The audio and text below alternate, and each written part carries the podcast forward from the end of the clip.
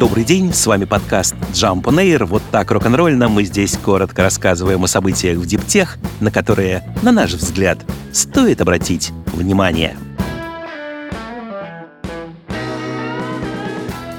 Китайская CATL ведет переговоры о создании нескольких площадок по переработке аккумуляторов в Европе и думает о реализации аналогичных планов в Северной Америке. Об этом сообщил директор по производству компании, отказавшись, впрочем, назвать число возможных объектов и партнеров. CATL известна как мировой лидер производстве батарей для электромобилей. Однако, и это куда менее известный факт, Компания одновременно является крупнейшим в мире переработчиком аккумуляторов. По заявлению фирмы, на данный момент она способна перерабатывать из старых батарей более 99% никеля, кобальта и марганца и более 90% лития. Озвученные менеджером планы на Европу и Северную Америку означают, что CATL стремится еще больше усилить доминирование по всей цепочке поставок аккумуляторов для электромобилей.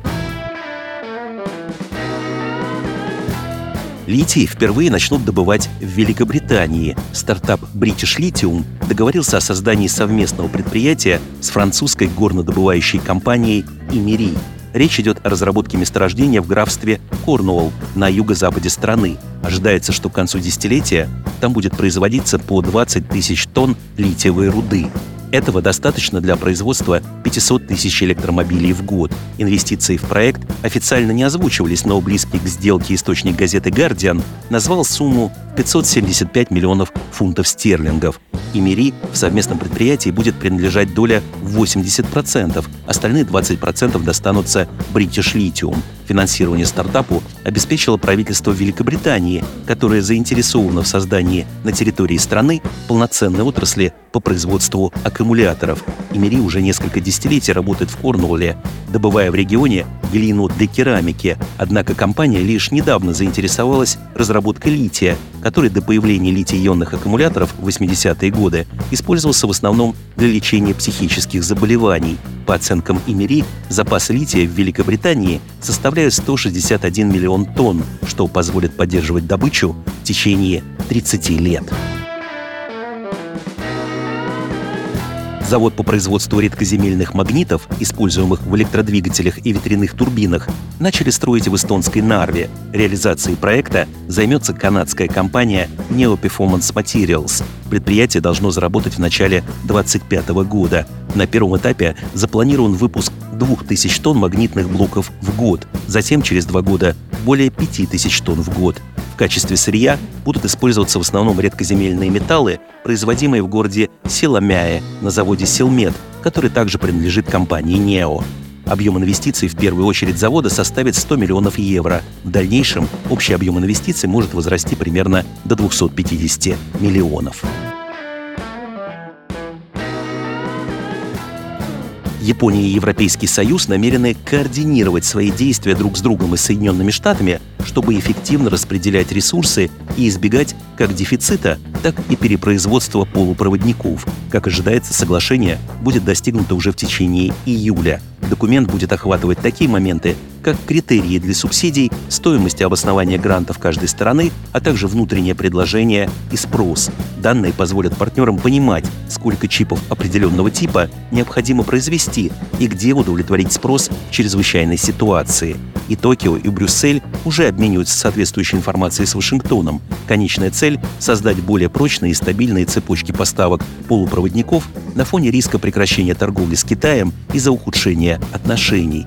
В 90-е годы выпуск чипов был сосредоточен как раз в Соединенных Штатах, Европе и Японии, но в 2000-е крупномасштабное производство перенесли в основном на Тайвань, в Южную Корею и Китай, где была более дешевая рабочая сила. В сценариях с новой пандемией или с конфликтом в Тайване привычные каналы поставок могут оказаться под угрозой. По крайней мере, все помнят, как нехватка чипов, вызванная ковидными ограничениями, почти парализовала мировую автомобильную промышленность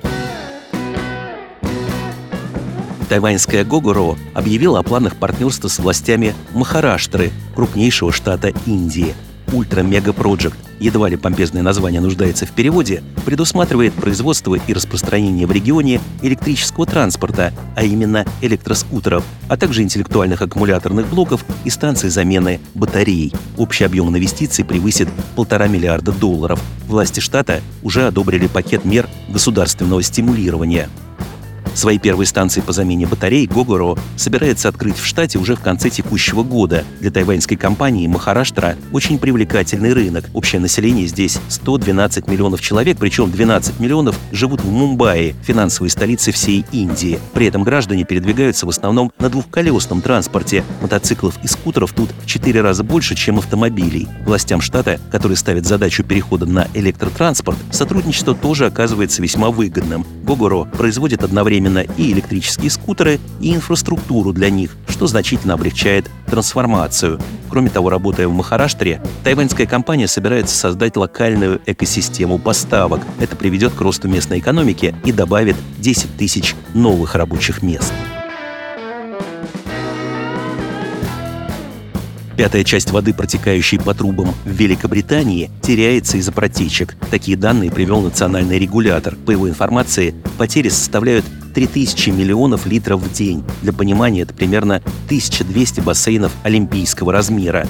Министерство окружающей среды сложившейся ситуации рассматривает несколько идей.